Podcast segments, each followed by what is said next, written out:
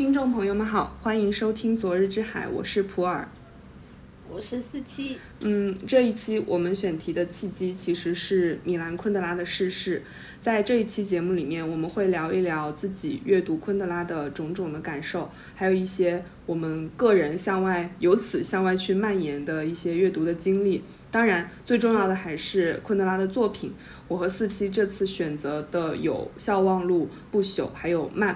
嗯，那就从我们读这个昆德拉的。这个经历开始说起吧。其实我第一次读它应该是在念高中的时候。我觉得我们这一代人可能都是在高中。对，我觉得这个也蛮巧的。嗯，然后我当时就是在我们学校的阅览室里面看到它。就是其实我们学校阅览室本质上它是用来自习的地方，就是里面的书也挺乱的，也没有非常清楚的那种分类和谱系，所以就是。你会看到一些有全集摆放的作家就非常的醒目，就比如说我印象非常深刻的昆德拉和村上春树。然后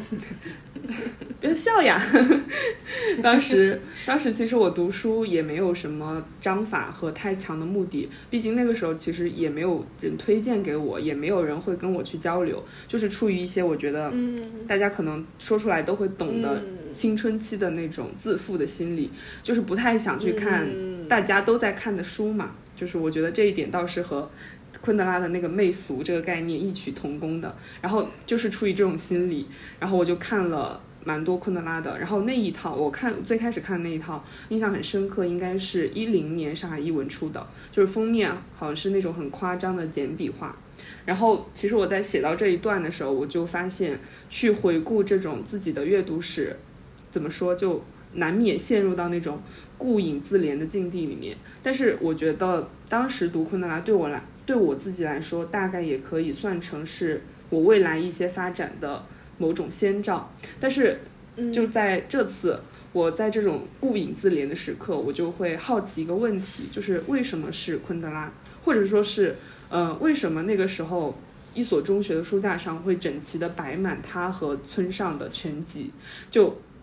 到目前为止，我肯定是很难自负的觉得，哦，是年少无知的我。做了某一个不得了的选择，因为大多数时候我其实都是在很茫然的状态当中被影响的那个人，但是这种影响确实在现在会让我觉得蛮奇妙的。为什么呢？因为我会觉得，就是阅读的行为其实是很难被规训的。如果你读不下去一本书，是很难伪装的。但是同时，同样的，如果你对一个作家作品有喜爱，它也是很难隐藏的。然后。加上我现在不是做了老师嘛，我也会观察我的学生爱看一些什么书，但是其实他们的阅读时间很少，嗯，类型却更加的驳杂。这里我就不去多说了，因为我反正事实就是少有人在读昆德拉了。然后这一次我就嗯，出于一些。像摸索一样的一一样的工作，我就去查了一下，我就发现《不能承受生命之轻》这本昆德拉的经典之作，我们能够在豆瓣翻到的第一个中译本是韩少功翻译的，当时的书名叫《生命中不能承受之轻》，一九八七年出版，当时我都还没有出生。然后这个时间节点就让我就是突然觉得冥冥之中是和一些东西有呼应的，比如说当时现代化的思潮。就让一些曾经难登大雅之堂的命题被那个年代的知识分子关注到了，而这些命题呢，我说出来觉得这些大词其实蛮杂人的，比如说与共同体的关系去如何去拉扯与个人的存在，然后。开始失去了秩序的一些时间的感知，以至于肉身的伦理和现代性的道德，这些大词其实都是昆德拉的写作当中非常非常经常出现的一些问题。当然，我觉得也恰好是那个时候知识分子想要去迫切回应的。嗯，不过我在这个方面的知识蛮有限的，我也不去好。就也不太好去过多的展开昆德拉他在中文读者群体里面所掀起的这个浪潮，但是我在就是我在想到这些的时候，我感觉好像也摸到了自己一点点的脉络和源头，就是你会感觉到其实那些时刻自己是完全不自知的，但是其实你已经身处在某种洪水之中了，你你还觉得自己非常的坚挺，这就是这一次嗯准备这期节目一个非常奇妙的体验。嗯，其实说实话，我在准备这一期的时候，我个人非常的懊悔，嗯，因为我觉得，哎呀，当初定他实在是有点太冲动了，因为当时就是看到了他逝世的那个消息，其实整个人就是很受触动，因为毕竟他是严格意义上来说是我本人青春期阅读生涯里面就是少有读到的经典的现代作家吧。嗯。嗯，所以说就觉得他对于我个人的阅读史来说有着非常非常不一样的地位。然后，嗯，在这一期的时间里面的话，我其实也看到了有很多很多的节目都开始讲昆德拉的小说，而且主讲人也不是我跟普洱这种就是普通读者，而是一些呃研究昆德拉的学者。嗯其实我在研究生的时候，我才读了《小说的艺术》这本书，然后反正就是大受震撼。但是随着毕业，我当初的读书笔记已经不在身边了，然后脑海当中其实也就只能记得什么复调、对位法之类的关键词。所以说我在呃看昆德拉的小说的时候，我一直在思考的一个问题就是，我们究竟要站在什么样的角度，以什么样的分身份，然后去跟大家分享。我们对昆德拉的看法，就是我们对昆德拉看法要在什么样的语境之下才能是成立的。于是我就跟普洱简单沟通了一下我们的阅读感受，然后竟然发现我们的感觉是一样的，那就是我们只能作为一个曾经读过，也曾经被《生命之轻》就是这本书的经典性神话给迷住，但是。读的时候又完全没有读懂，不敢谈爱。如今读懂了却爱不起来的读者，嗯，这段话很长，但是总结一下就是：没爱过，没读懂过，现在读懂了，爱不起来。嗯，所以说，我觉得这一期我们的身份可能就是哦，我们的目的或许就是给那一段不求甚解的读书生涯一个交代吧。嗯。啊，但是说到这里，我又想说，另外一个作家其实有着，呃，类似的阅读经历，但是却走到了不同终点的作家，对我而言就是马尔克斯。我只能说，过早的看了《百年孤独》和《霍乱时期的爱情》，真的让我白白错过马尔克斯整整八年。嗯，不过这就是另外的话题了，希望我们之后可以谈一谈。会有在这里就先开个坑。嗯。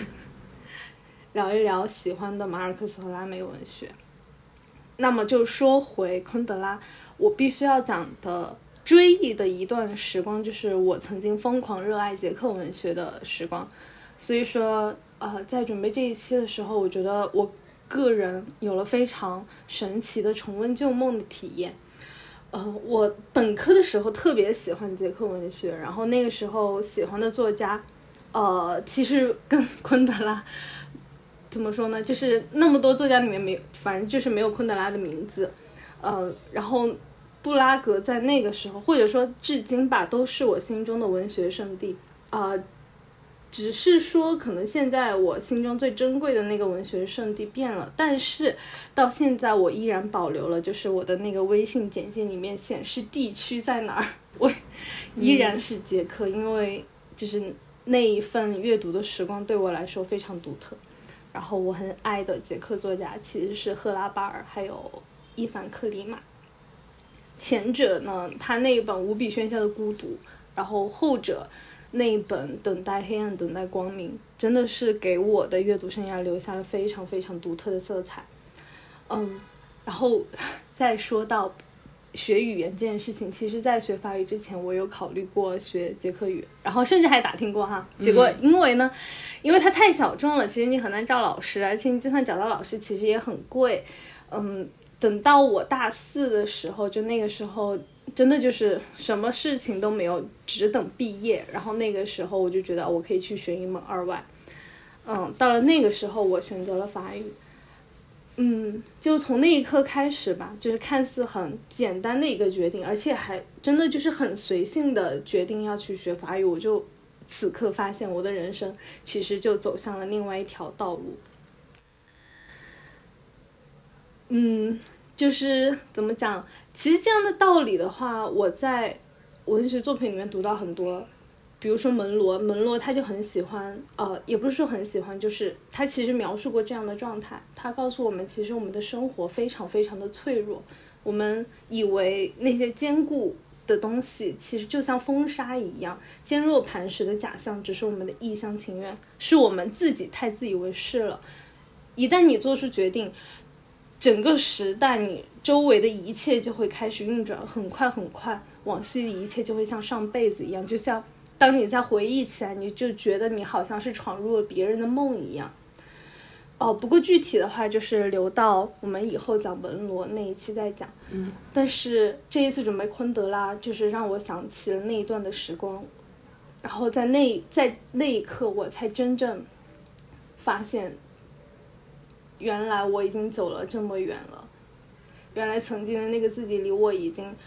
那么远那么久了。所以说，就是突然发现，好像在书本里面找到了我自己生命的刻度一般。嗯，其实我的悲伤是大于重逢的喜悦的。嗯，说实话，其实我已经忘了克里马的书都讲了什么的，我就只记得那一份震撼与感动。然后，以及就是之前在看啊、应该是见面吧，就他发的一篇呃文章里面，然后发现他其实早在几年前，好几年前他就宣布自己封笔。我就记得那一刻，我还为此非常非常的遗憾与惋惜。但是，呃，好在我还记得赫拉巴尔的那本《无比喧嚣的孤独》，真的实在是给我太大的震撼了。我我甚至还记得第一次读这本书的时候，我其实是在呃我们学校最大的那个教室里面倒数几排上自习。嗯，而且还是在一个夏天，头顶就是空调，然后窗外就是那种绿叶，非常非常的美丽。然后我就翻着从图书馆借来的《无比喧嚣的孤独》，因为这本书很薄，所以说就大概一两个小时就看完了。然后我看完了之后，整个人都懵了。在翻完最后一页之后，我真的就是停顿了片刻，然后又翻开了第一页。嗯，甚至到后面我去台湾交换的时候，当时第一次去台北一零一下面的那个诚品书店，我当时就挨着扫那个书架，就突然发现了一本《无比喧嚣的孤独》。哇！我当时觉得，天呐，这这本书简直就刻着我的名字耶，就是实在太有缘了。然后我就买下了。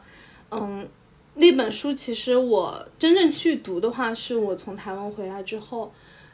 嗯，但是我很遗憾的发现，我那个时候第三次重读这本小说，我觉得我的失望是大过于阅读的喜悦的，嗯因为我发现印象当中那种绝望与失意都变得很干瘪，嗯而且有一点儿太多意识形态的东西了。我不知道这个究竟是翻译语言的原因，还是比如说一些别的出版要素。嗯，反正就让我觉得挺难过的。呃，在开始昆德拉之前，我就先想先向大家念这本书啊。不过我真的是不敢重读了，所以说我只能凭借印象跟大家讲一讲。因为我真的很害怕，当我现在在重读，比如说我们内地出版的那一本《无比喧嚣的孤独》，然后我发现了重温了之后，嗯，当初的当初那么爱的一本书，原来真的就是干瘪机械的，我就很怕这种重读的感觉，其实冲垮了我对这本书最美好的回忆。嗯 所以在这里我就只能先忠于我的回忆。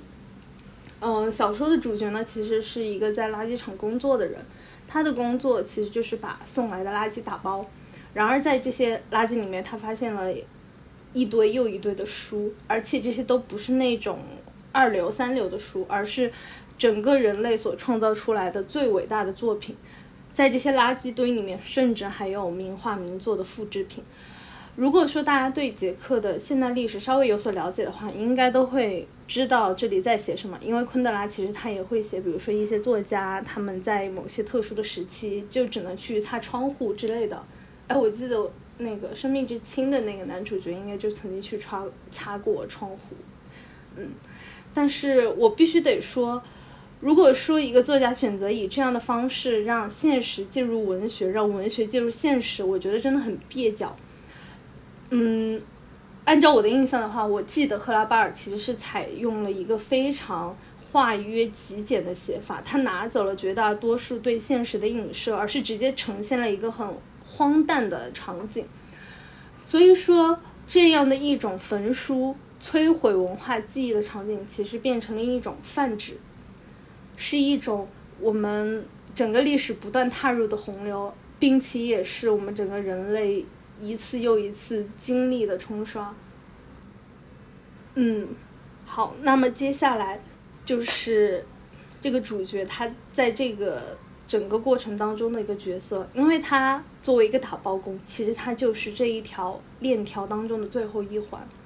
但是他决定以自己的方式去违背这一切，他没有呃，所以说他其实开始把这些书都收藏起来，不仅仅呃在于反抗，或者说仅仅是囤积。他还会去阅读，然后发现这些书就是以最为深刻的方式触动了他的灵魂，打动了他。所以对于这些书，他有的只有一种非常真诚与深沉的一种爱。但是呢，他的工作某种意义上来说，也是在逼迫他去摧毁自己所爱的一切。到了后面的话，他的家里其实就是堆满了书。就包括他床头的那个正上方，就有一个书架，然后上面就是堆堆满了书，甚至都堆到天花板。其实当时我写讲稿写到这里的时候，突然就有一段回忆闪现，就是因为我的母校本科母校北师大，就是那个宿舍应该是全国出了名的破旧吧。嗯。那 那个学校啊，我们学校就是没有书桌的。然后等到我到大四的时候，我真的书实在太多了。就是到后面，就是我床上的那个床头的书架，真的就是已经放不下了，因为我床头还有一个空调，所以那个高度是很有限的，我就只能把书堆到我的床上，然后挨着墙壁，然后也是越堆越高，到最后我真的就是不敢再睡在那头了，因为我就怕它砸下来，就是真的会把我给砸昏，嗯，把我砸破相了。对，然后有一天晚上，有一天晚上，我就突然想到了这个主人公，就是这个我已经忘记名字的人，嗯，然后我就发现以一种其实并不构成命运对位法的方式，然后在那个昏暗逼逼仄的那个空间里面，我感受到了百分之一的他百分之一的生存体验，这是最实际、最呃 最浅最浅那一层的。生命危机吧，但是他就是那样不管不顾的躺在床上，头顶就是一层层书，一旦木板断裂，他就会被砸死。其实面对体制的话，一个人的力量很有限，所以任凭他如何努力的挽救，其实他也没有办法去救一下那些还在不停被送来销毁的书。于是他就会采用别的方法，比如说抢救出一幅幅那些复制的画，用它们去包裹那些垃圾包，让他们在被送去粉碎之前拥有第二次的非常独特的艺术生命。因为因为那个从啊打包厂到最后焚毁厂其实是有一段距离的，他们会先被送上卡车。于是赫拉巴尔就会写说在。呃，布拉格这个城市里面，在阳光的照射下，一幅幅梵高的向日葵就在阳光下闪烁，里面被包裹的就是一本本被宣判死刑的书。然后这些书就像是亡灵一样，其实一直都沉甸甸的压在他身上，压在他的心头。清醒的时候就是压在心头，沉睡的时候就压在头顶。然后直到最后，他终终于受不了了，于是。在喝的烂醉的时候，他打开了机器，那个机器就开始加速、疯狂运转，不停的震动，发出刺耳的噪音。在天旋，在在天旋地转之间，他做出了一个很惊人的决定，他决定钻到机器下面，决定赴死，以这样的方式自杀。嗯。我只能说，这根本就不是一一场最后的荒唐，而是借着酒胆，终于正视了一下自己自我吧，终于愿意去承认自己现在干的事情是什么了。但是呢，他最后其实没有死，因为在最后一刻有人把机器关掉了。嗯，这这就是我记得的一切。但是，我我我觉得书中那种机器砸在身上的剧痛，还有撕裂，甚至是那种血肉模糊的。那种感觉，就是他，或者说是我对生活一种非常具体的身体感知。就是煎熬到了最后，到无法忍受之际，就是决定放弃灵魂，让让肉身去感知这一切，去消解内心的那种痛苦，把内心的痛苦转移到自己的身体之上。就是我觉得很难说，今天的我们可以逃过如此刺骨的痛，但是，嗯，我也意识到一件事情，其实，在过去，或者说在我现在回想的时候，我其实犯了一个错误，就是我很容易把它想象成一部政治小说。嗯，呃，或许是大大家大部分人阅读东欧东欧文学或者阅读昆德拉都会有的一种思维范式吧，就是你会根据。呃，书里面提到的一些各方势力，然后知道去呃知道作者的立场，然后去理解他想要传达的内容。但是我觉得对于赫拉巴尔这样的作家来说，对，特别是对于小说家来说，文学才是首当其冲的。所以说，如果说我们抛开那样的政治语境去思考，为什么这一股痛在当初以及现在就是让我如此感同身受呢？或者说，当他换了一个完全不同的文化语境，他还成立吗？嗯，那我想说，那个机器，你可以把它理解成国家暴力机器，这是最直白的解读方法。但是，我觉得它也可以被理解成一种非常坚硬的外在于我们的，就是一股非常强大甚至无法理解的存在，它逼迫着我们去改变、去放弃、去适应，要。抛弃现在这个自我，进入到一个新的社会化的壳。说的更直白一点，他就是要我们去放弃，去毁掉心中所爱，去怎么说放弃，或者说是先诱骗你放下那么一点点你你目前觉得心中最重要的东西，然后去适应这个环境，然后到最后你你才突然领悟，原来你已经全部都放弃了，否则的话。你不这么做，这个世界可能就没有你的位置了。嗯，我觉得这是存在的另外一种哀愁。嗯，对于，我觉得赫拉巴尔的这个小说，其实让我想的另外一个问题就是，我们究竟该如何捍卫呢？嗯，然后我还想到了另外一个细节，一个场景是赫拉巴尔另外一个小说里面的，然后叫做《被严密监控的列车》。呃，这个小说也被拍成了电影。呃，应该是波波兰，哎，不对，应该是捷克新浪潮的一个导演翻拍的。然后我个人也很喜欢，也推荐大家去看。呃，那个小说一开头就有一个人，他以为自己是魔术师。嗯，在整个纳粹就是开着坦克。印象当中应该是纳粹吧，不过我觉得这个场景应该会让大家想到更多的东西，就是纳粹纳粹开着坦克即将要入侵自己那个村庄的时候，他非常郑重其事的穿上了自己的那一套服装，然后站在进村的路口，就站在坦克面前，然后试图用自己的幻术，用自己的魔术让坦克坏掉，阻止纳粹入侵，但是最后他的结局就是。他死在了坦克身下。嗯嗯，我觉得这是赫拉巴尔的魅力之一吧，就是一种荒诞与庄严并存，笑与绝望同构。嗯，就是刚刚讲讲完这些，我觉得大家可能想象不到这一段阅读的回忆对我来说有多么的生疏。就是虽然说它其实很刻骨铭心啊，那就举个例子，比如说我在看完快看完昆德拉不朽的时候，我才意识到。我的书架上其实摆着一本讲东欧文学的书，哎，而且是在多抓鱼上，就是蹲了很久才蹲到的，就是景凯旋老师那个在经验与超验之间。因为景凯旋老师他其实也是昆德拉的译者嘛，嗯，也是东欧文学的一个非常出名的学者，嗯，所然后我就觉得我自己真的就是如梦初醒，我真的翻了半天，然后终于把这本书找出来了。确认了一下，昆德拉的名字确实是跟呃哈维尔·克里马的名字是放在一起的。嗯，于是我就再次确认了，这期节目确实是重温旧梦，因为太多关键词对我来说都已经就好像隔着一层透明膜一样。嗯，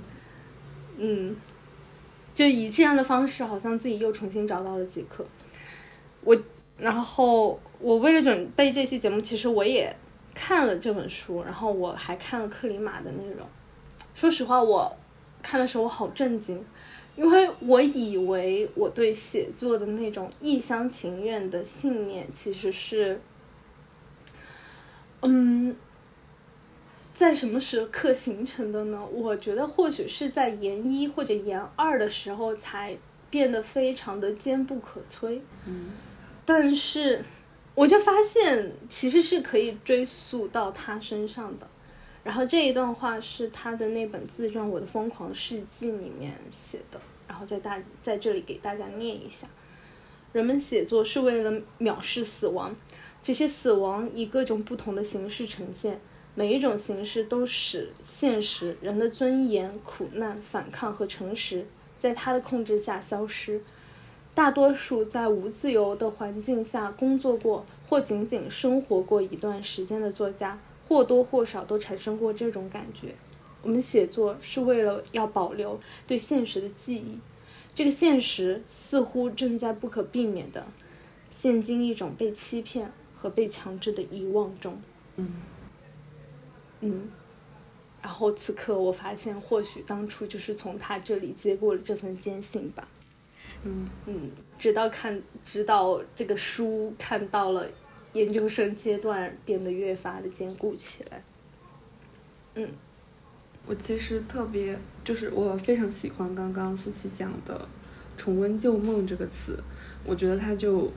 反正刚刚你写的那些我听到的，就类似于一个你重新发现了自己的过程。但是我觉得这个过程是很神奇的，就是在回顾的时候。你好像才能真正的找到决定自己生命走向的那几个非常重要的偶然，而那些其他的就是那些好像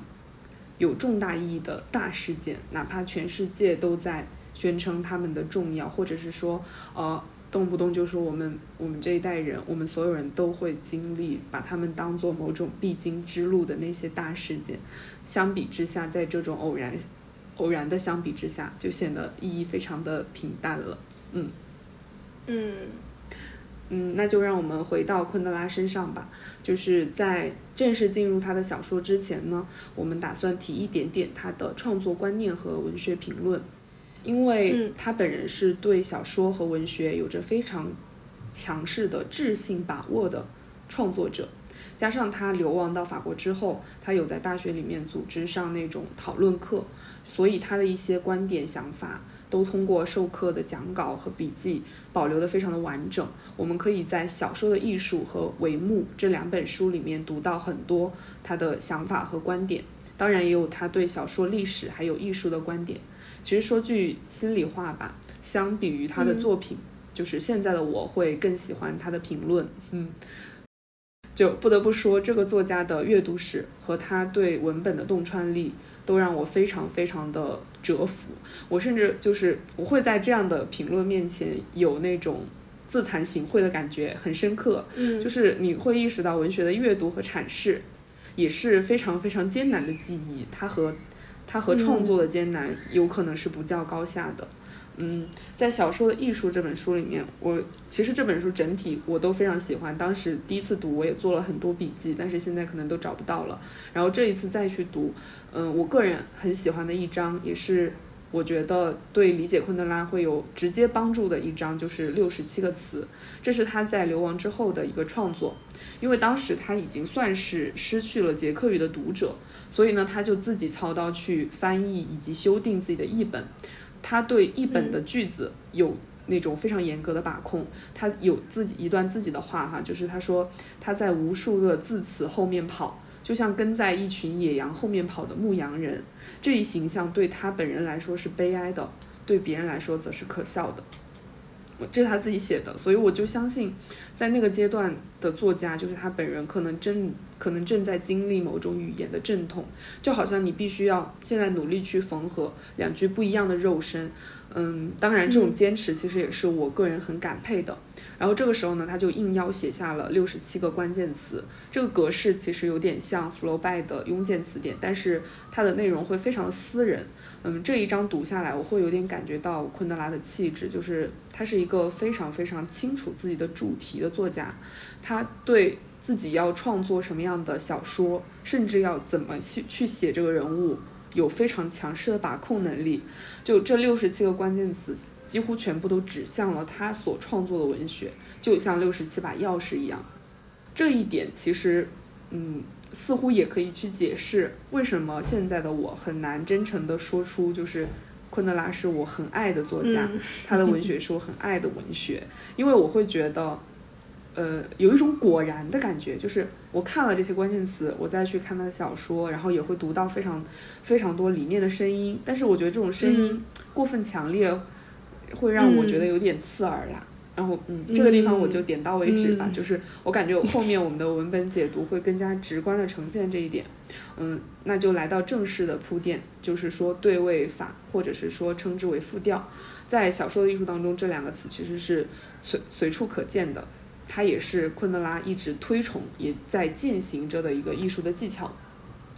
对位法或者说复调，它其实是音乐的术语。呃，为了说的更明白一点，我可以打一个有点庸俗的比方，就是在谈话当中，如果说好几个人同时跟我们说话，那么作为听众的我们呢，就会没有办法听清任何内容，就更不要谈去理解说话人的意思。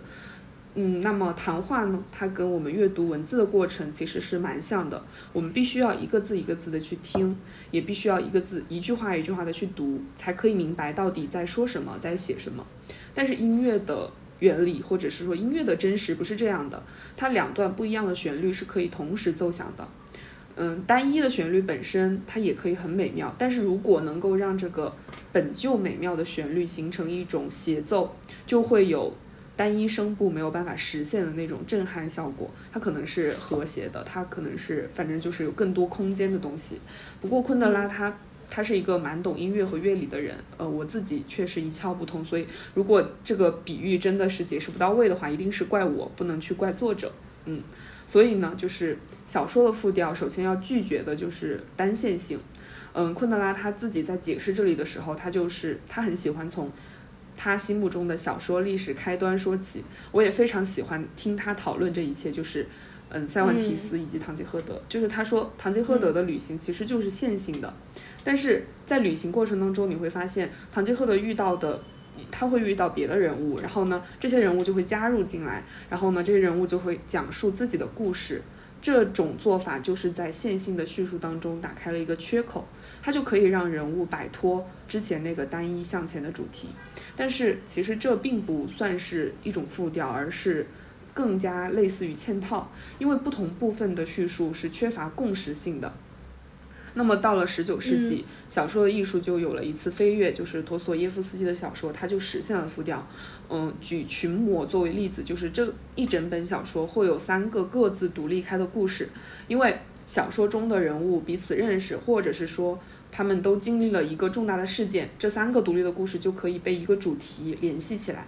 这三个故事虽然在文本层面是错落的，就是我们先读第一章，然后再有第二章，可能第一章、第二章就不是一个故事了。但是其实，嗯。读着读着就会发现，其实这不同的故事是同时发生的，也就此就是因为这个呼应了对方。然后这个时候，昆德拉就提到了一个他很爱的作家，也就是布洛赫。嗯，我有一句题外话，就是我也是通过昆德拉才了解到布洛赫的。嗯，他就认为布洛赫的复调被陀思妥耶夫斯基更往前了一步，因为陀思妥耶夫斯基会以一个主题，他也会以一个主题去组织每个部分。布洛赫也这样做。但是呢，其实陀思妥耶夫斯基的每一个部分都是故事，但是布洛赫就是每一个部分不一定都是故事了，而是会包含不同形式的材料。比如说，呃，这一条故事的另外一个部分可能是随笔，可能是新闻报道等等等等。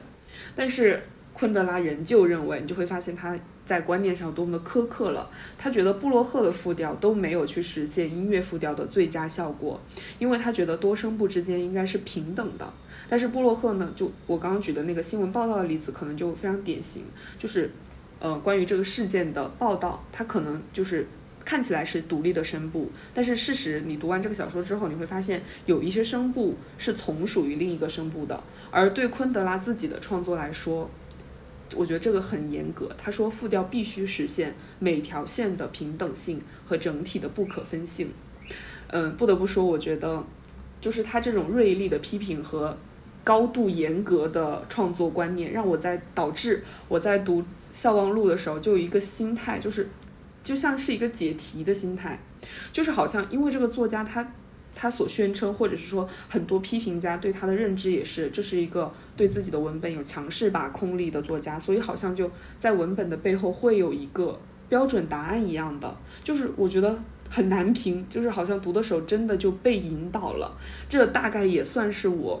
爱不动的一个原因吧。但是我觉得昆德拉他对复调的这个态度是我非常欣赏的，不是说那个严苛哈。他说，他表示他说这不仅仅是一种形式上的技巧，或者是说游戏，而是一种贴近，更贴近我们存在真实的一种诗学。我觉得确实如此，就是我们的生活难道不是生活？不是我们的生活难道不是同时处于各种各样的对话之中吗？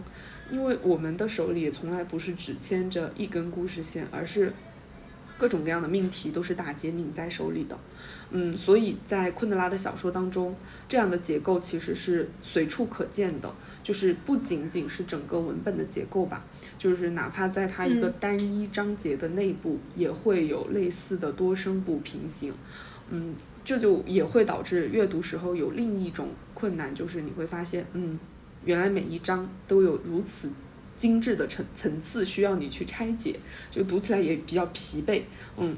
但是我觉得这确实很符合，就很符合他觉得自己写小说是为什么？因为小说的存在的意义就是必须要去探寻，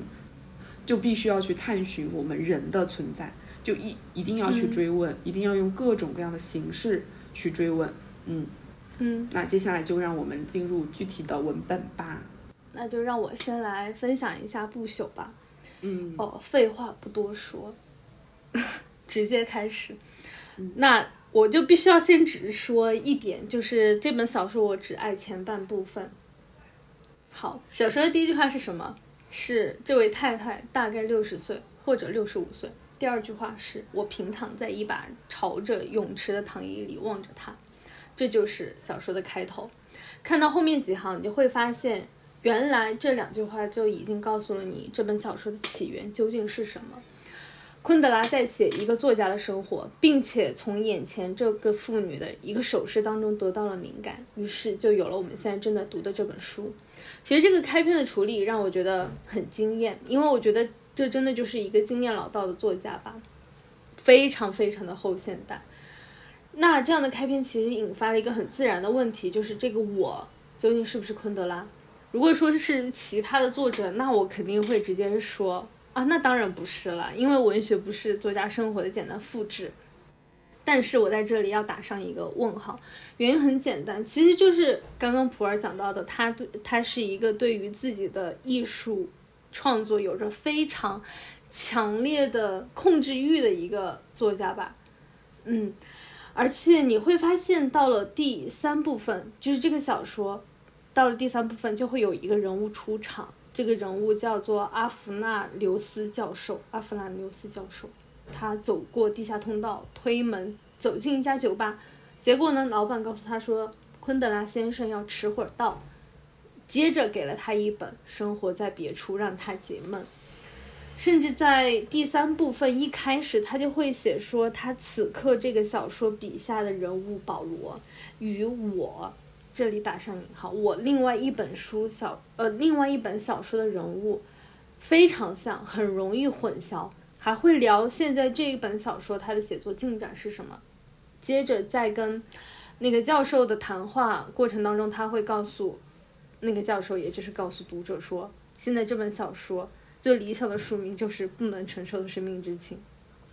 所以说，考虑到这些，我真的就是不敢断然判断，但可以。确定的一点是，这个我一定是昆德拉本人的分身，就是你可以考虑，或许这里的我约等于昆德拉，但并不直接等于他。首先，你在这个小说里面，你是可以很强烈的感觉到写作者那种特别特别强烈的介入姿态，他会打断叙事，然后站在写作者的角度去追随人物的深意。其实这样做的话，我觉得。最直接的效果就是你会把这些虚构人物的存在非常强势的纳入到自己的硬币当中，哪怕后面你写你给这些你跟这些人物之间进行了对话，但因为你这是小说，大家也会很清楚的明白，你在这里只是在玩一种，嗯，怎么讲，后现代可能特有的一种写作的特色。其次的话，就是昆德拉真的是一个写作观点非常鲜明强烈，就是刚刚普洱讲那些，我觉得大家应该都能感受到吧。而他的写作呢，真的就是他的理论实践场，实在太明显了。我觉得我在读的时候，我我仿佛在字里行间看到的都是他文论里的那些关键词。那在这里我就想说，我这一点可能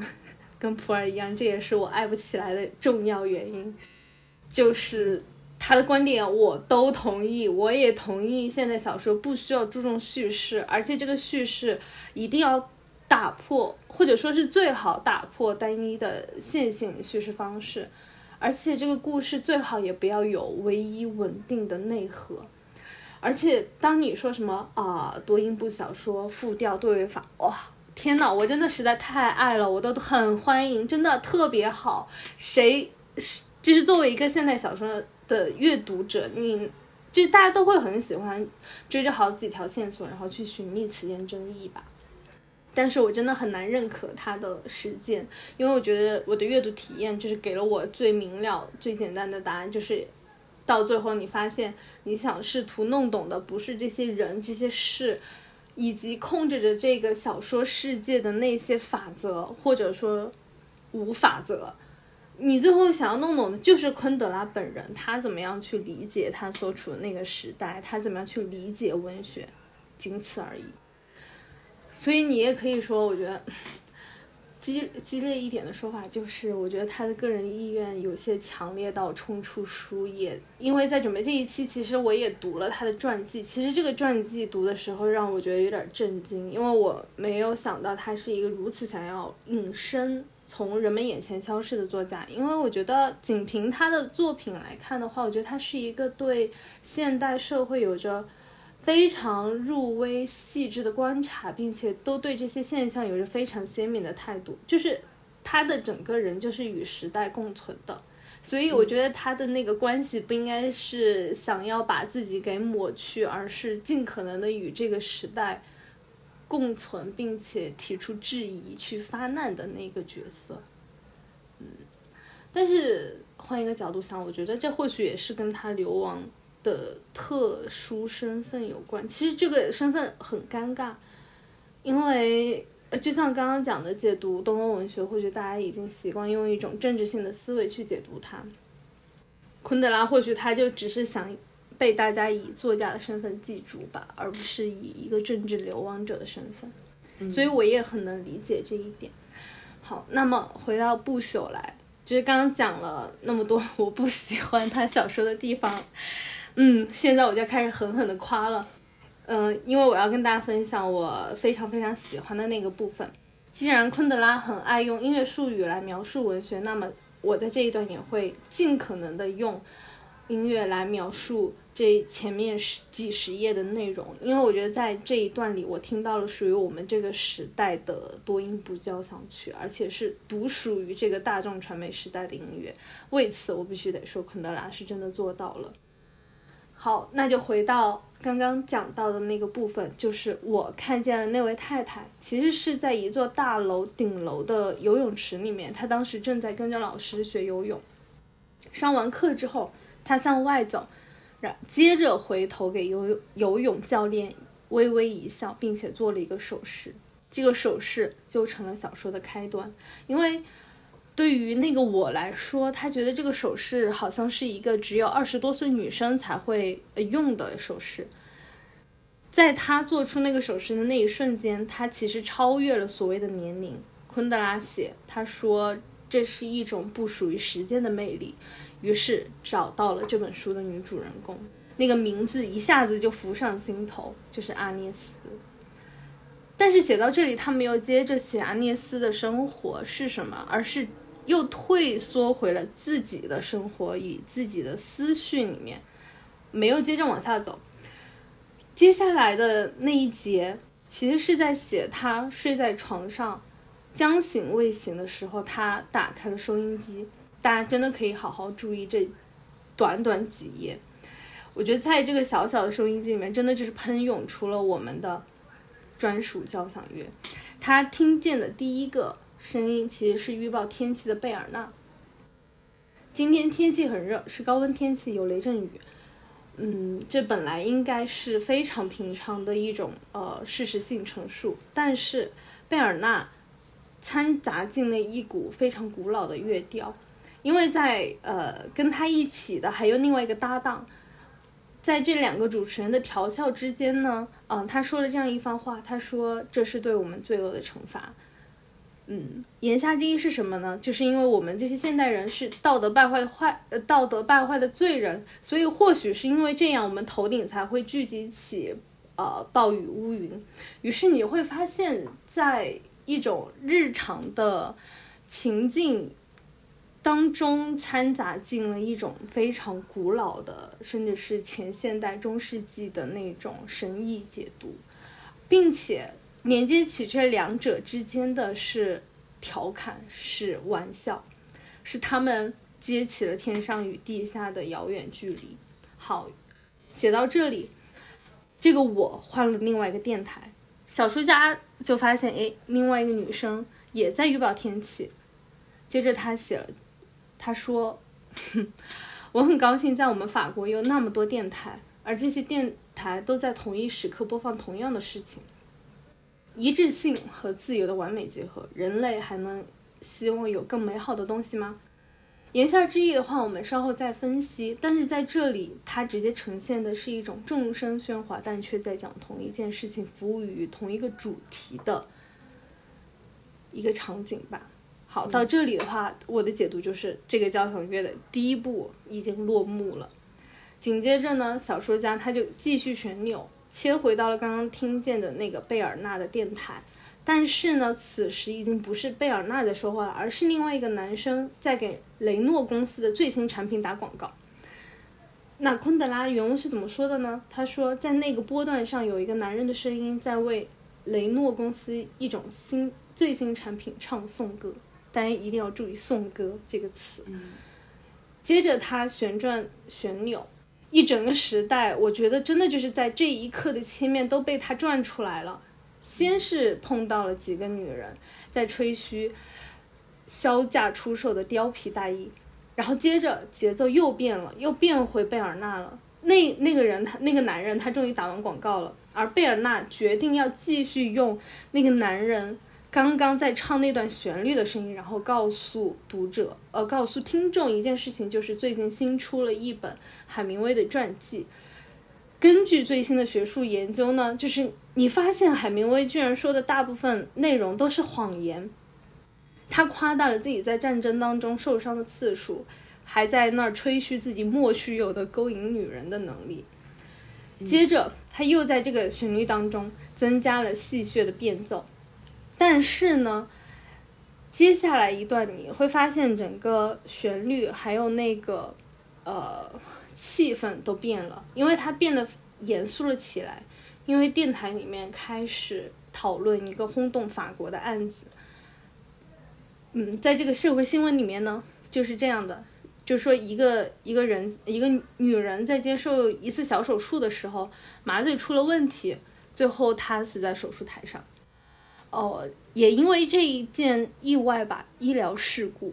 有导致了有人倡议说，我们以后都要全程摄像记录所有的外科手术，并且还要以胶卷的形式存档。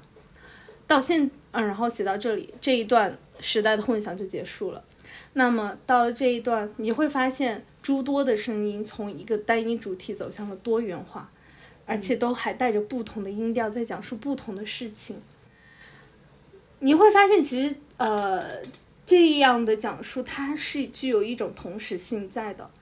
但是又因为怎么讲文字的缘故，或者说你说旋转钮呃旋转旋钮的缘故，他们的呈现方式是前后出现的，但是在这种并置式的怎么说清单并置式且清单式的罗列当中。他们的那种前后出现，其实是让严肃与荒诞、消费主义与人性直接并提了。你会发现，就是好像整个世界所有那些事情，人们之间的差异，事件之间的那种轻与重，严肃与荒诞，就是这些沟壑全部都被填平了，就好像他们是拥有同样质地的东西一样，就是严肃的东西被消解了，然后荒诞的东西都被抚平了，剩下的就是一种很均质化的轻快。嗯，所以我会觉得说，昆德拉真的贡献出了我们这个时代最贴切的一段旋律。对，当时我看到这里的时候，我就会忍不住为他鼓掌。呃，不过我不知道自己有没有把这种音乐性讲清楚。但是为什么我会觉得说它非常的贴切？就是大家可以想到自己的生活，就是虽然收音机已经消失了，取而代之的呢是手机，呃，广播电台呢，其实嗯也反正非常的危险了吧？那个跟我们出版界一样，都是夕阳产业了。然后新兴的呢都是嗯播客，像我们这种，开个玩笑，嗯，但是从我们睁眼的那一刻开始，就是拿起手机那一刻开始，其实整个世界就已经开始疯狂的向我们的双眼输送各种图像、各种信息。我们每一刻其实都在私人领域与公众领域之间不停的跳跃，到后面其实到现在为止，你其实也分不清楚其中的界限了。就比如说，我们会在。呃，公众平台，例如什么豆瓣、微博，就开始发疯，然后就开始 怼天怼地怼一切，嗯，而且你会发现，就是拿拿起手机这个动作，某种意义上已经取代了拉开窗帘向外面的世界投去一眼的这种很实在的物理性的举动吧。嗯，就比如说你，你早上起来，你可能想要知道外面天气怎么样，你也不会。去真的去看一下，哎，今天那个太阳怎么样？嗯，然后有没有乌云这样的？你直接会拿起手机，手机就会告诉你今天的气温、紫外线强度，都会以非常直观的数字呈现在眼前。所以，昆德拉在在后面他也会写，就是这些数字、图像、文字其实已经取代了实际的感受。就是跟过去相比的话，确实我们现在这个世界变得更加的吵闹起来了。嗯，所以说我想说，昆德拉确实是找到了这个时代的奏鸣曲，啊，当然细心的读者呢，就还会发现，呃，在前面的短短十几页，可能二十页的篇幅里面，就是整个小说将会反复出现彼此缠绕的元素都已经出现了啊，当然除了歌德之外，然后这段所谓的时事新闻也会在后文反复出现，四处穿插进入到各个人物的生活当中。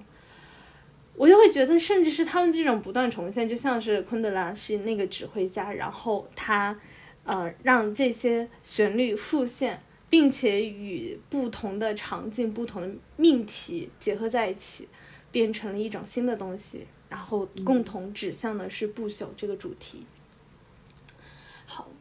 然后说实在的，这本书讲到这里，我就 我真的是想到此为止了。对，因为我觉得。整本书的主题已经在这一段里面隐约浮现了，我觉得没有什么处理是比这一段处理更为巧妙高超的了。嗯，但是或许也跟呃一首交响曲一样的吧，就是这可能只是主题曲的第一次出现，然后这个第一次出现就是非常的怎么说呢，就是隐蔽。它真的就隐隐浮现还不够，它必须得反复出现，不断加强，直到最后走向高潮。那么我在另外一个地方为他找到了一处加强乐句，啊，我真的觉得我看到这里就仿佛看到了那个昆德拉，就像那个作曲家一样，在这里写写下渐强，就是叮嘱 那些乐手在这里请渐强，please，嗯。然后，另外一处加强其实就在于广播台决定要砍掉保罗节目的那一刻。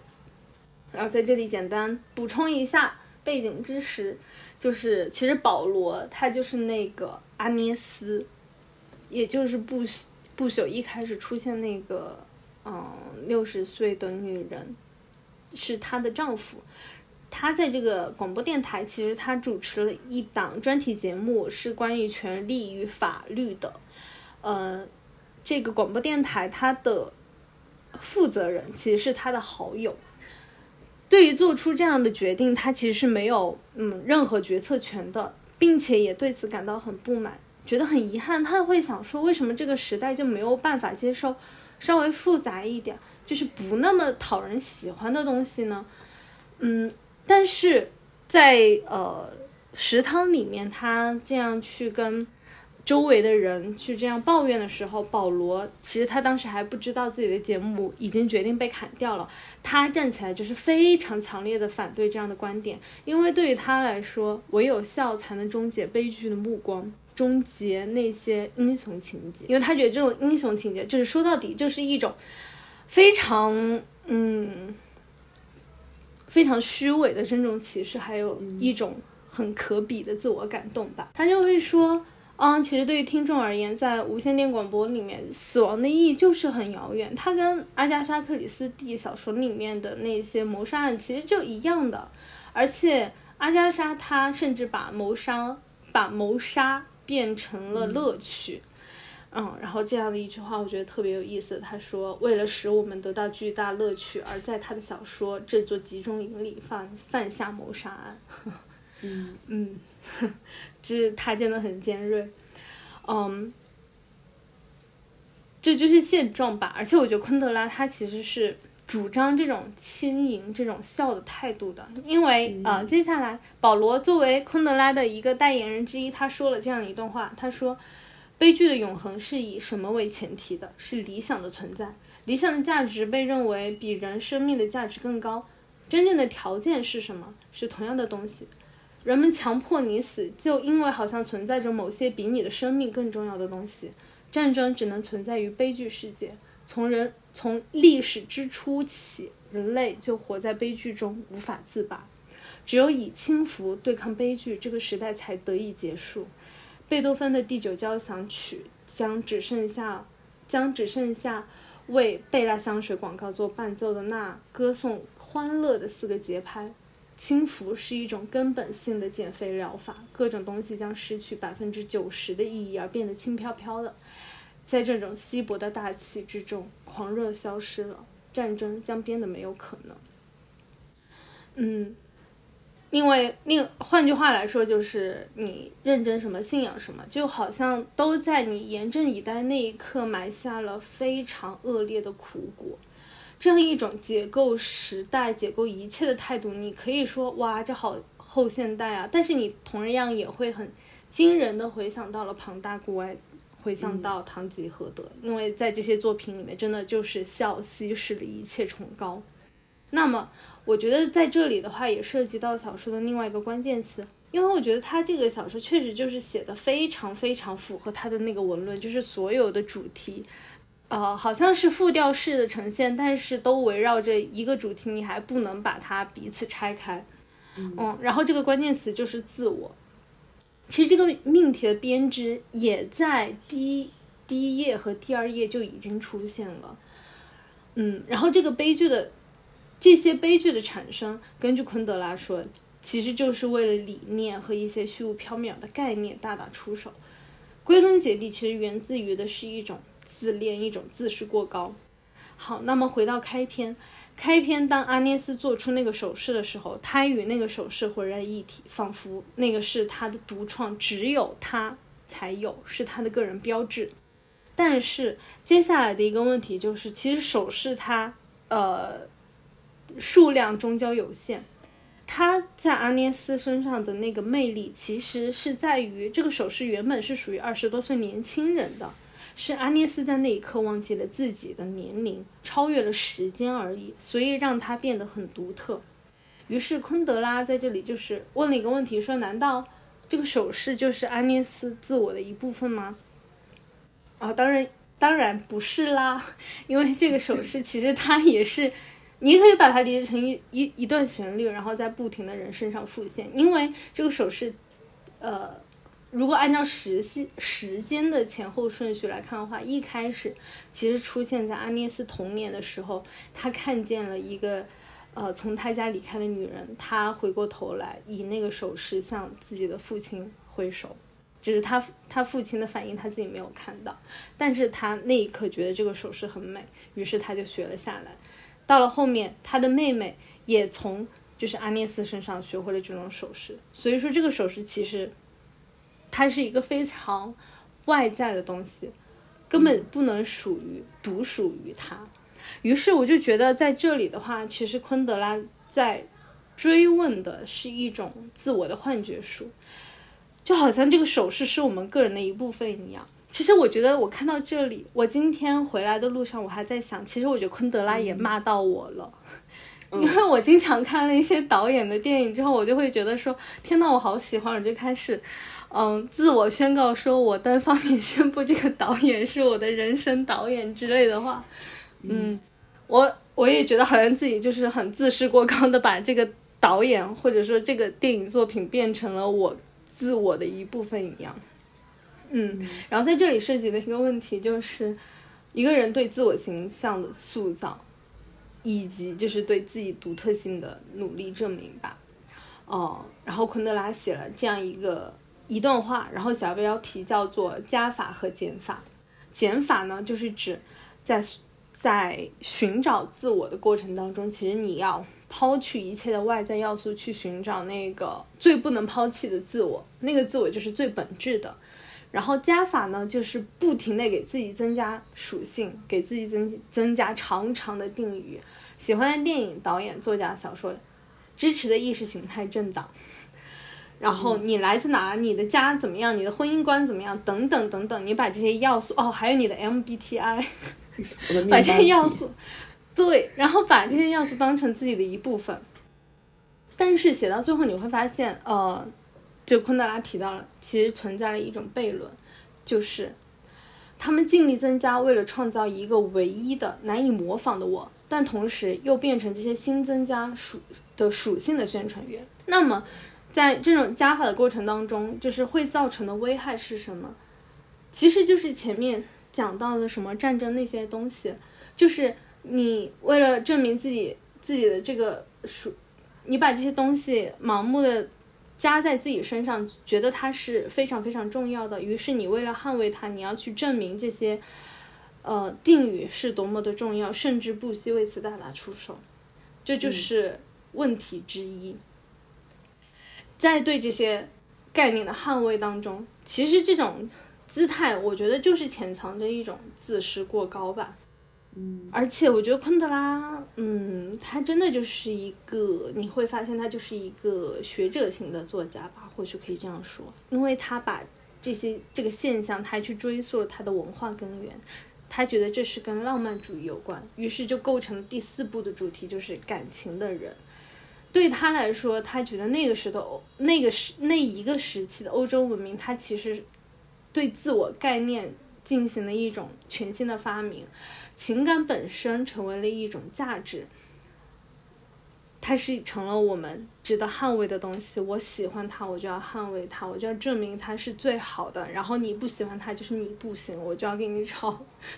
嗯，我的妈，太搞笑了。嗯，好，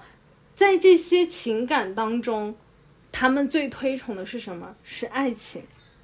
这样爱情甚至变成了一种神性一般的东西。嗯，而且你会发现，这那种。伟大纯粹的爱情仿佛变成了永恒的代名词，借由爱情我们达成不朽。好，铺垫到了这里，我们终于可以暂时离开前前两页的篇幅，进入本书，进入本书的对位法。我又要吐槽了，我觉得就是这个对位法让这本书变得好无趣。我就仿佛看到了一个勤奋的哲学院学生埋在书桌面前，努力的用三段论去论证一个命题一样。嗯，但是其实在这里，这种对位法式的对不朽的讨论，其实也跟前面提到的目光真的非常紧密的结合在一起。其实前面好像没有提到目光，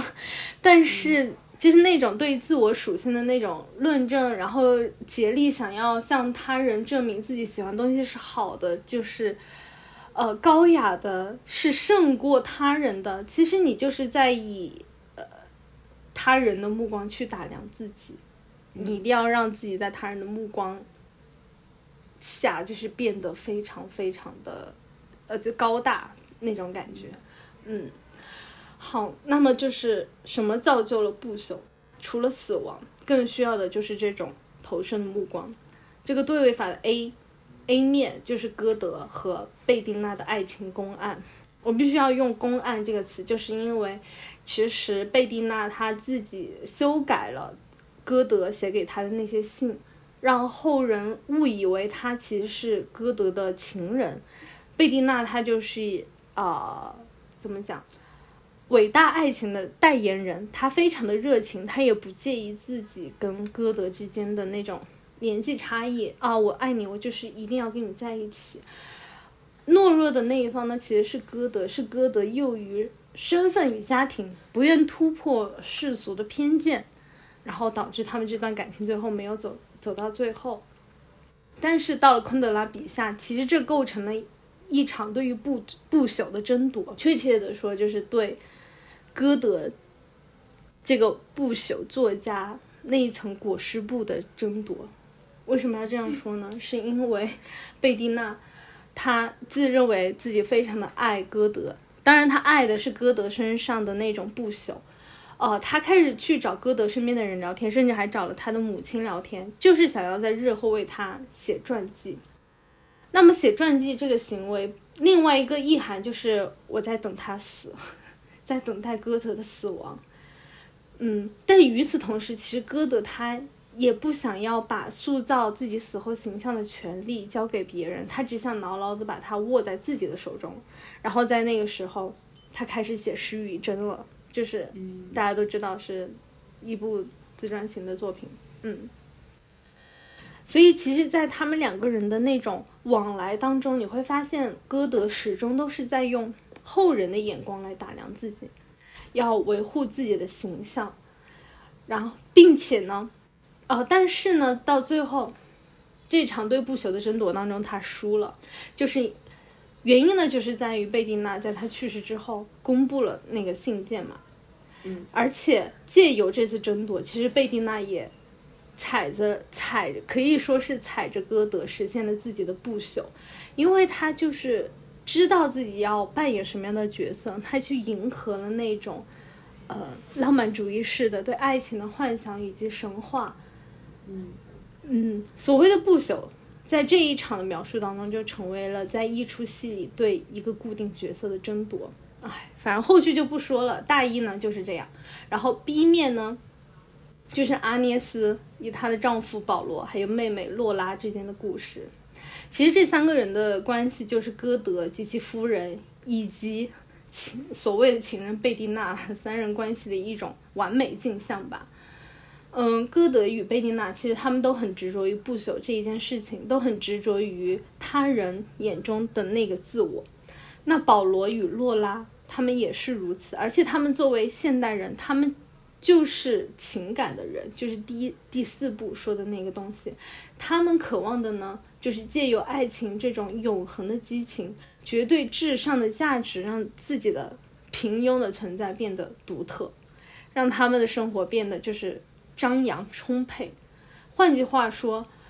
是想要让他们平庸的日常生活变得神圣起来。在这里，我必须要给神圣划线，因为它指的就是我们内心的那种希望被他物提携，提到超越芸芸众生高度的那种欲望。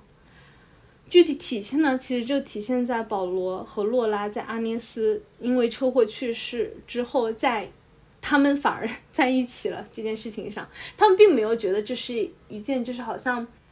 哦，从道德伦理的层面就是有点说不过去的事情。嗯，他们反而陷入了一种自我感动，他们觉得这样是对爱情的忠贞，是哦非常纯洁，并且非常伟大的。这段话是洛拉眼睛里的眼泪，是因为她看到一个死在呃一个留在死去姐姐的丈夫身边的，决定做出牺牲的洛拉而激发出的眼泪。而然后保罗是什么呢？保罗眼睛里的眼泪，是因为他看到一个除了同自己死去的妻子的亡灵，同他妻子的仿制品，同他妻子的妹妹，而绝不能同另一个女人生活的保罗的忠贞所激发出的眼泪。嗯，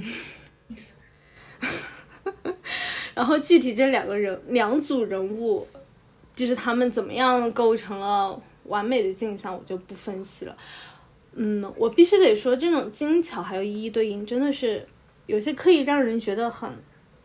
工整的同时，让人觉得机械，仿佛在套数学公式一样。嗯，但是到最后，我必须还要补充一句，就是我觉得，嗯，误以为让人误以为不朽的幻觉，不仅仅是爱情吧。到今天，还有一种集体性的间歇狂热，而最常见的就是一种时间的建构，把自己幻想成是未来的时光，然后再来打量我们现在的这一刻。而且你会觉得好像是啊，只要我站在时代的伟大浪潮当中，站在时代的那个转折点上，那我做的一切都自动添加了一层时代的重量。一种非常伟大的意涵，可以得享不朽，至少是不再变得平庸，是可以拿出去谈的了，是一种谈资了。嗯，说到这里，我就必须要提，大家常常会说卡夫卡日记里面的那个什么上午宣战是一战，然后下午去游泳的段落，大家就会觉得说，嗯，这是一种呃，怎么讲呢？就是渺小个体在。伟大时代下面的一种呃刻画，一种描写，嗯嗯，我觉得他，你当然可以把它理解成这种幻象的缔造者，但是我觉得某另外一方面，他也成为了戳破泡沫的利器，因为至少在所谓的时代浪潮之下，你能做的不就也只是游泳，或者是坚守自己的日常生活这样的事情吗？嗯，然后我其实还蛮同意，呃，金凯旋老师他在那个那个书里面写的，他说其实昆德拉他想写的一切，呃，或许归根结底就是我们拥有的只有经验的这一层，不要去幻想占有那个我们自己无法控制的那个大的东西。至少在这本书里面，我觉得昆德拉他非常努力的想要戳破那种庞大又深入人心的幻觉。嗯为此，我真的很敬佩他。好，四期单刀直入讲完了，我就来也是直接进入文本吧。就是这次我就也是简单的讲一讲两本书里面我比较喜欢的部分。第一本是《笑忘录》，第二本是《慢》。嗯，我之所以在这一次去读会选择《笑忘录》，嗯，是因为这是我的好朋友在某年生日的时候送给我的书，但是这是一本旧书。嗯，这个原因也是蛮简单和任性的。然后这本旧书上面就还能够看到很多他的水笔勾画，我觉得就很很神奇，因为他应该也是在高中的时候读的昆德拉，然后所以我就内心深处也会觉得，嗯，感谢那一年重庆的书店给我们的友谊埋下了伏笔。嗯，然后先说《笑忘录》吧，这本书呢，它分成七个部分。这是一个非常常见的昆德拉式的章节布局，它有好几个长篇，都是这么分的。嗯，然后虽然我我我也完全不认为了解一个政治事件是去读小说的必备要素，但是因为这本书确实它里面的人物历史就是这样，所以铺垫一下可能会讲得更清楚一些。这个政治事件呢，就是布拉格之春。我觉得也许很多听众。反正我觉得喜欢昆德拉的应该是都读过的，呃，都知道的。就是当时仍然属于社会主义阵营的捷克，他做出了一次经济政治的革命。嗯，在提到这个事件的时候，其实我尤其是我们中国人在提到它的时候，会类比我们自己的改革开放。嗯，但是他们的布拉格之春失败了，失败的结果就是苏联接管了布拉格，然后。之后的几年，捷克国内的很多知识分子和作家都被迫流亡出去，然后昆德拉就是其中的一员。然后《笑忘书》的写作呢，就是以这个1968年苏联入侵捷克斯洛伐克为背景的。然后书中非常重要的这个遗忘的主题，就是两个主人公的命运就和直接和这场失败的革命有关。然后这个书的名字就是它是笑与忘之书嘛，然后所以它有一个非常重要的。主题就是遗忘，所以其实第一章就是在讲这个事情。它第一章叫做《失落的信》，但是它起笔交代的是一张照片，就是一九四八年，当时捷克的领导人在某个宫殿的阳台上朝公众去发表演说，然后但是天气非常冷，于是呢，这个领导人旁边的好朋友他就把一顶皮帽戴在了这个领导人头上。然后这一幕就被记者拍下来，大肆宣传，就复制粘贴的到处都是。这个我们也很熟悉吧，这样的经验。但是四年之后呢，这一位好朋友他就因为叛国罪被处被处死了，于是宣传部门就必须让那个戴皮帽的那个人。必须让他从这个照片里面消失，然后就只剩下那顶皮帽。这是一张被篡改的照片，它就它的隐喻力，我觉得还是蛮强的，就是出现在第开头的位置，就是隐喻着这种国家机器这种集权对我们日常生活记忆的一种把控。一个人其实是很容易在这个过程当中被世界快速遗忘掉。然后紧接着这一章的第二节就来到，时间就来到了一九七一年，这个时候。嗯，布拉格之春已经过去了三年了，当时首都已经被苏联控制住了。然后曾经为布拉格之春写过政论的这个主角，他叫米雷克，他在这个之后哈，他就成为了国家警察的重点监视对象。但是有趣的就是，他也因此被很多人视为英雄。因为他经历，因而且这个人他很有意思，他就他因为他经经历过，我觉得和刚刚思琪讲的部分完全呼应起来了。这就是昆德拉，他就老写这些，就是因为米雷克他他知道他自己经历过非常重大的历史变革，所以他知道他一定要去写日记，一边是为了去对抗集权强制下的遗忘，一边也是为了给自己留下证据，但是。就是这个小说的行进，你会感觉到一种紧张的气氛，就是对他的那个监视其实是日益严密的，就是感觉他每天都能够从后视镜后面看到有人在跟踪他，而且会在他修车的时候突然出现一个陌生的男人在旁边，而他自己已经对此习以为常了，然后危险就在这个时候逼近他了。但是怎么说他的态度就是那样的，就是他。呃，有点英雄主义被满足的那种沾沾自喜，就原文是这样写的，我觉得太损了。他说，俄国人到了以后，他拒绝背弃自己的信念，因而被辞退，并且出入都有便衣警察相随。但是这些都没有把他击垮，他迷恋上了自己的命运，甚至他走向毁灭的步伐，在他眼里都是高尚而美丽的。嗯，我又笑了，就是真的很好笑，你就会觉得。其实这个人物本来如果换一个人来写，可能就是唱颂歌的对象了，对吧？但是嗯这个时候就被他写的有点可笑，就是他感知到自己命运，而且愿意献身于此。就献身这个词就很好笑。但是在这个时候，更好笑的事情就接着发生，就他意识到自己的人生中其实还有一个污点。啊，这个污点我觉得根本就不算是污点，就是他觉得自己曾经和一个丑女人有过恋情，而且这段恋情的证据还保留在对方的手里，就是他们两个人曾经互相写的那些情书什么的。然后米雷克他就没有办法接受这个，于是呢，他就他不仅就是当时他应该是不小心从。因为一阵眩晕，我觉得这个眩晕的隐喻也蛮好的，就是反正他就摔了一跤，然后打着石膏开很远的车去找那个曾经的情人，就是我必须要要回那些信，当然最后他一定会被拒绝了。嗯，于是这个时候，我觉得我们可以回到米雷克故事的第一句话，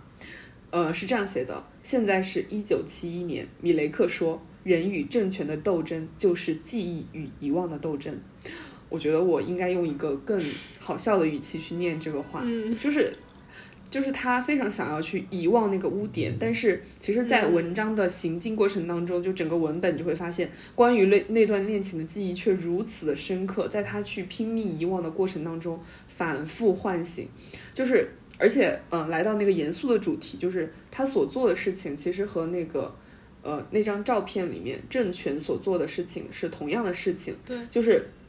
米雷克试图让未来的人去遗忘他不堪的恋情，这个政权也是试图让未来的人去遗忘米雷克这样的人的存在。我觉得这组同构也是精确，但是我觉得也蛮残忍的。就是，但他确实洞察了我们人存在的一个阴暗的角落。就是你会发现，呃，米雷克作为一个有反抗精神，这个反抗精神我们打个引号，就是。这种反抗当中，它诞生了英雄主义，但是它也诞生了某某种自我满足的愉悦，就是他想要去取悦别人和未来记忆的这种欲望，而这种欲望是他，就是米雷克这个人和他所要斗争的那个政权所同时具有的一种邪恶。但是怎么说呢？你就会发现，这种邪恶是无差别被昆德拉取笑的。我觉得他的笑声是那种。很智性的笑声，但是这种智性会让读者意识到一点，就是其实政治事件并不以具体的事件存在着。他也不是在，就是在这个小说当中，他也不是在用这个事件去暗示哦，我的政治立场是什么。对，他想说的可能是遗忘和记忆其实是用行动去装点的。政权如何行动，身处其中的人又去如何行动，这些都是有关存在的问题，而且它是很切身的。反正我觉得我讲这些的时候，我完全没有觉得这是一本几十年前的小说。嗯，然后但是呢，在它毕竟叫笑忘书嘛，就是嗯，所有的可笑也都意味着。一种悲哀，就是和米雷克的遗忘故事形成复调、形成对位的，就是另外一个主人公叫塔米娜的记忆，或者说他才是真正的主人公。就如果说米雷克他去努力的遗忘，希望大家遗忘掉自己的恋情，结果是被迫去记得，那么塔米娜就是他发现自己开始忘记了，于是想要努力的去记得一些事情，但是在这个过程当中，发现自己的记忆越来越模糊，必须要接受遗忘，然后。这个塔米娜呢，她也是受到布拉格之春以及后来的那些政治影响，于是流亡西欧的一个捷克人。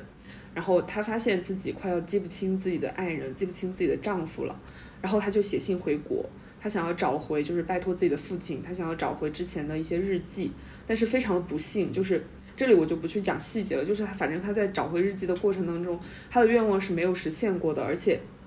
她还受到了一些羞辱和背叛吧，然后她就，但是很可悲的就是，她越来越记不清丈夫的样子和之前他们相处的细节了。就是这个想要找回记忆的人，就不得不被困在那种遗忘的痛苦当中，难以解脱。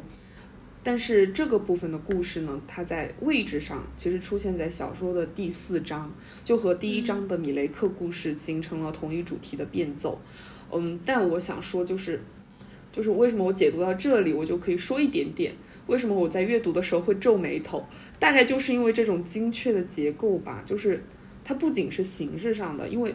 一、二、三停一下，然后四，然后五五停一下，六停一下，这种感觉就是形式上非常的精确，更是一种主题上的精确，就是嗯，我就感觉塔米娜不可能，因为米雷克在前，所以塔米娜不可能会有别的命运了，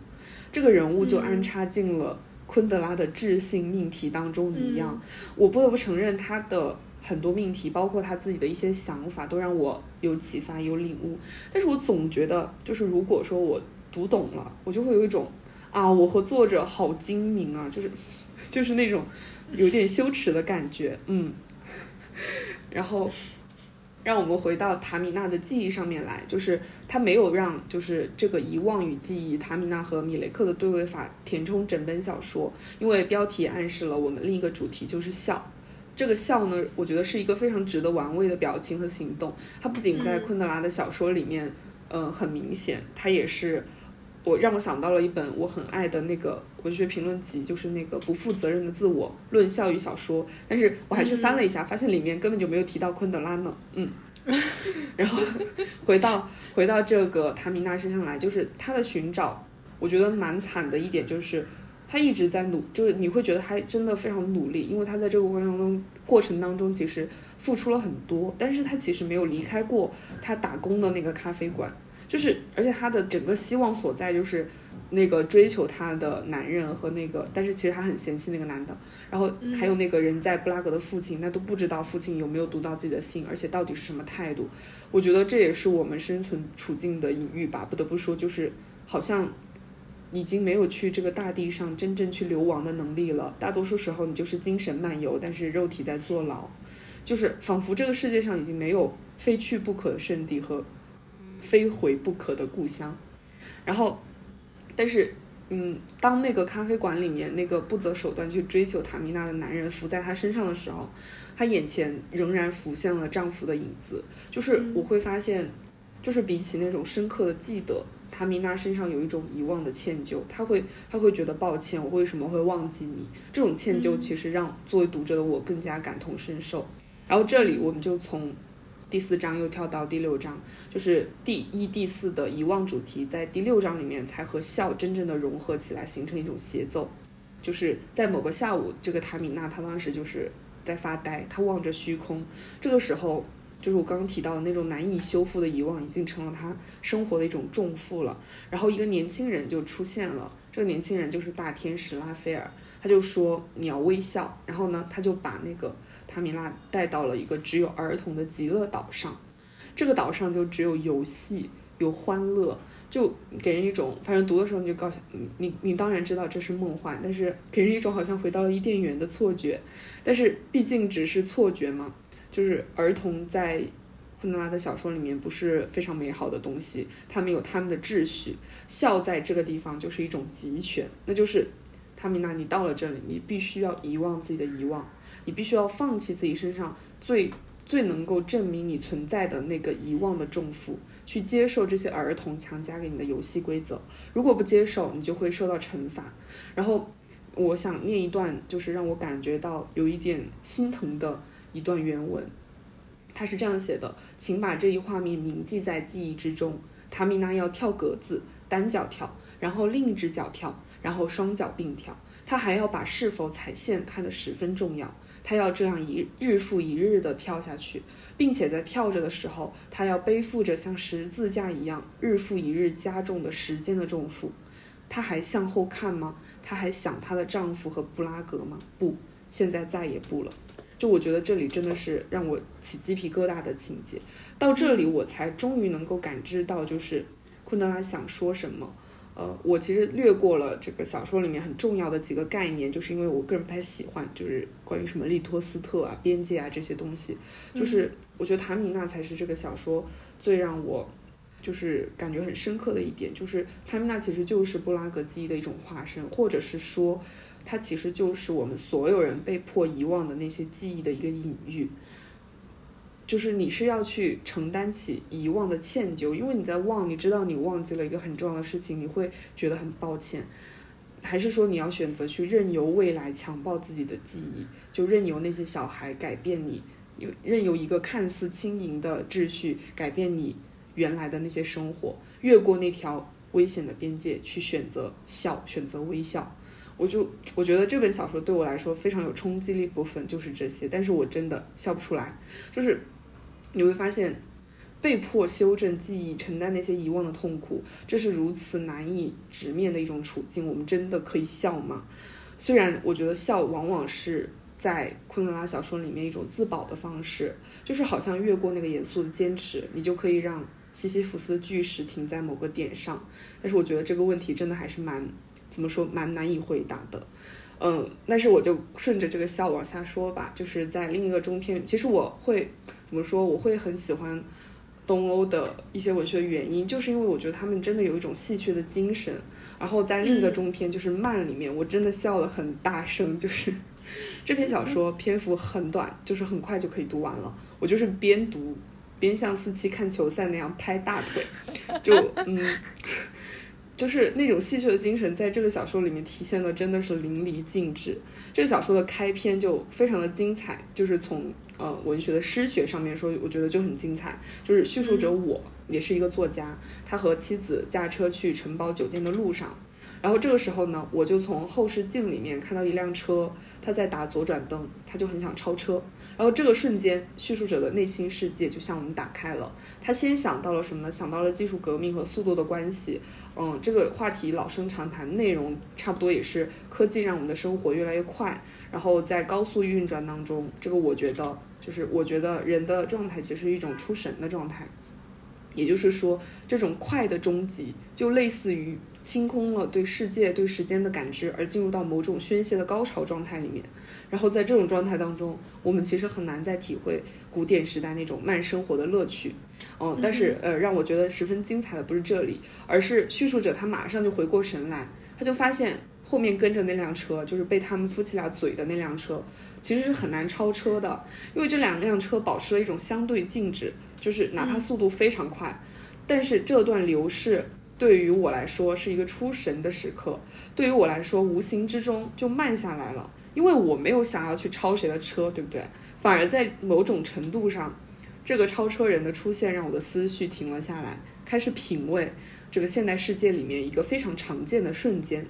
就是这一次小小的停顿，加上前面的那些关于速度的思考，让这些飞速。飞就快速飞驰的车辆对峙之间，奇妙的装进了一个两百多年前的浪漫故事。我就觉得这一个对峙、停顿以及对快刚刚那个出神的描写就是呼应起来了，就很神奇。然后这个浪漫故事呢也很神奇，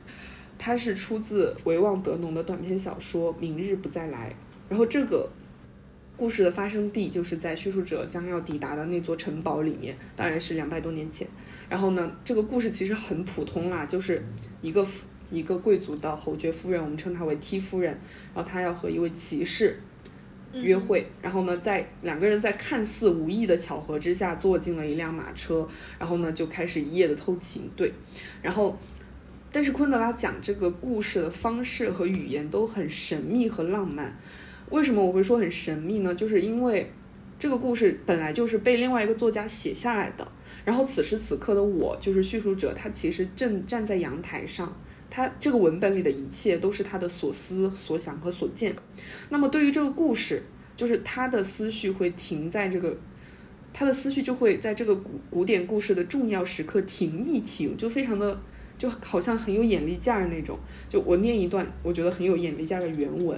他说他是这样写的：我看见这个，我就是叙述者。我看见他领了骑士穿越月夜，现在他停下，只给他看前面阴影里一个屋顶的轮廓啊！这间小屋见证了多少缠绵香艳的时刻。可惜他对他说，钥匙不在他身上。他们走进门（括弧），好奇怪呀，好意外呀（反括弧）。小屋的门开着，这里其实你就会发现，其实叙述者是跟着他们在走，也是跟着他们在说和嘴的。但是呢，他的笔却停在了这个暧昧的时刻，他没有再往下写了。也就是说，他其实没有继续窥伺。嗯，虽然我们我我觉得刚刚那个小括弧的弧里的内容真的，就是我觉得我都能听到他在笑了，但是其实 T 夫人和那个骑士的欢乐没有直接呈现在文本里面，而是通过一种很奇怪的就很神奇的默契那种暗示被我们读者，就是你也分享了昆德拉的那种窃笑，虽然有点缺德，嗯，然后。但是在这，这是那个古典浪漫的故事，是在那个停顿的瞬间被装进来这个城堡的。然后，但在另一个节奏的故事里面，就是叙述者他就变了，他的窃笑就变成了一种很大方，甚至我觉得有点冒犯的嘲笑。你就会觉得哈，你也太损了，真的很损。就是这个声部，刚刚那个声部，它的节奏可能比较慢。然后有的时候可能会有一，甚至有一点点小小的悠扬，但是呢，这个声部的节奏属于我们现代的声部，就是嘈杂的、喧哗的，甚至是戏谑的，速度也非常的快。而且这里面有好几组非常有趣的人物，我也我也不讲全部吧，就是就是嗯，第一组人物就让我就第五章就让我看了发笑，就是一个知识分子叫贝尔克和一个议员叫杜贝尔克。他们的名字好像就是用法语来说，是不是蛮有意思的？思琪能不能帮我解读？我反正我觉得他们俩这个 do 是什么意思？嗯，怎么讲呢？就是如果说把贝尔克理理解为阳性，然后它的定冠词是了，然后前面再加上一个表示所属的的，那就是说明。就是是贝尔克德什么什么 哦，就就像就我觉得我反正读的时候，我就会觉得这个杜贝尔克和贝尔克是一种副本关系。对对对对对对对对。然后嗯，反正就很有意思。但是这个副本关系在名字上是可能是呃贝尔杜贝尔克是贝尔克的副本，但是呢这个呃实际上的操作上好像是贝尔克是杜贝尔克的副本。反正就我就贼损。然后他们最有意思的一个点是什么呢？就是。呃，因为这两个人他们都是算是公共知识分子，然后在艾滋病肆虐的期间呢，他们都想要去表示对这个病人的友好，于是呢，他们就在餐厅里面去跟艾滋病人共进午餐。然后当时贝尔克完全没有想到的是什么呢？摄像机举起的瞬间，就是在那个恰恰好的时候，杜贝尔克竟然朝着艾滋病人的嘴亲了上去。然后他内心想，这一吻一定会成为不朽的一吻。然后这个时候他就。反正他就懵了，这个时候贝尔克他就站了起来，他就飞速的思考，我是不是应该马上亲上去一较高下？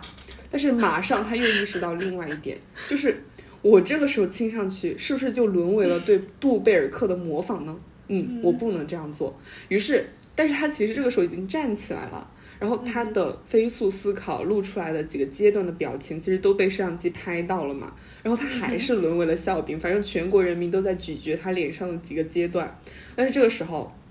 贝尔克是不会认输的，他就找到了一个机会，就是索马里的难民儿童，他就马上飞过去，他就。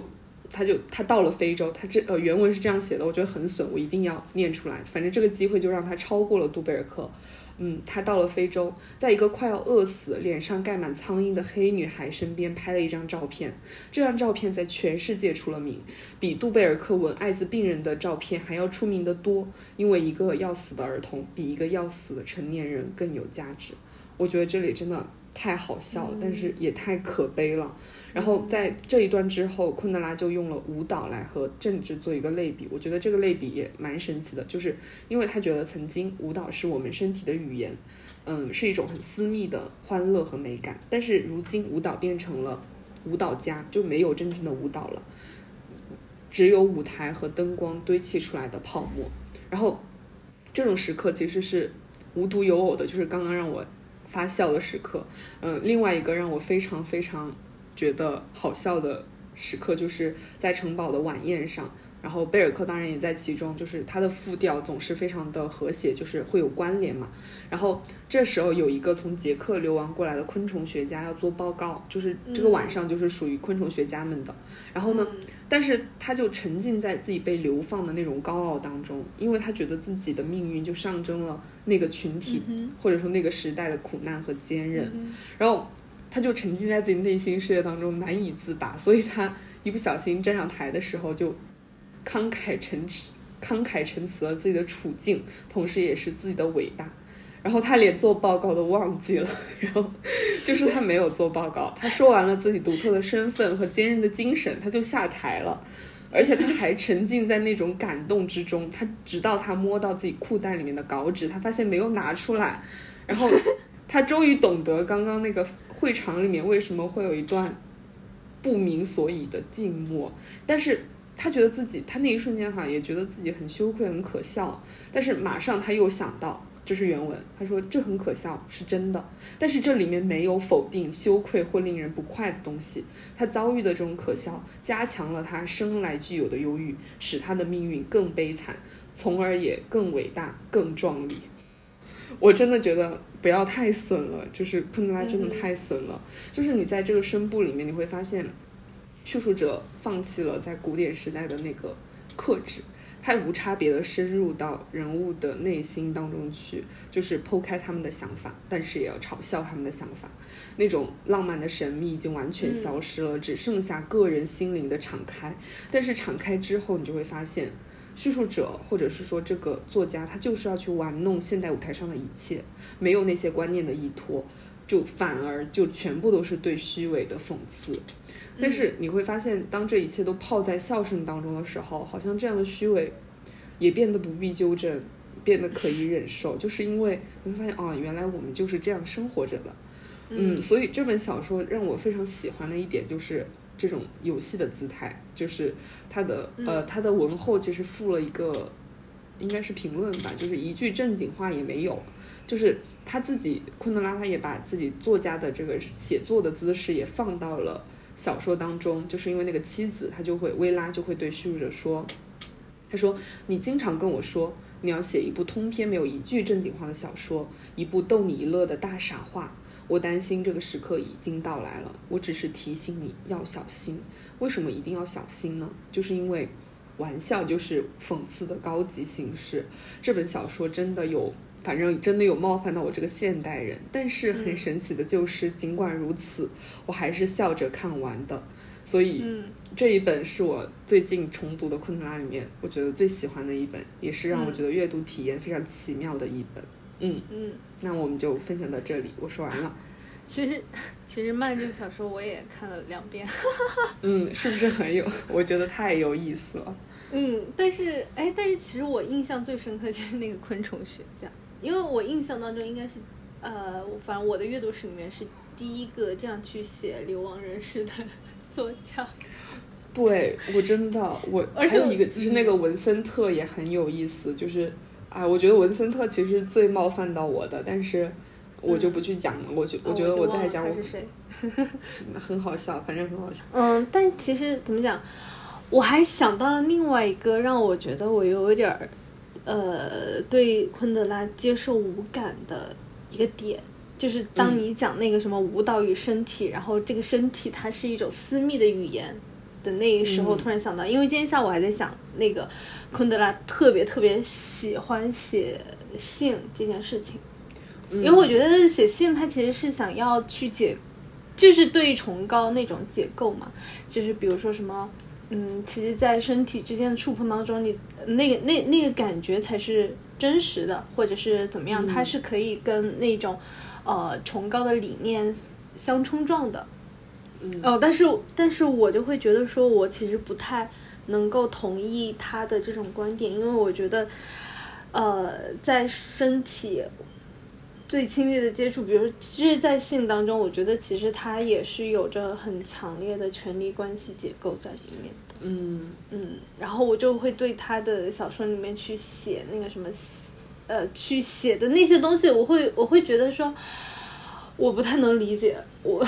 我也不太能接受。我之所以之所以没有讲漫里面的那个文森特，就是因为嗯它也是跟性有关，但是不是因为它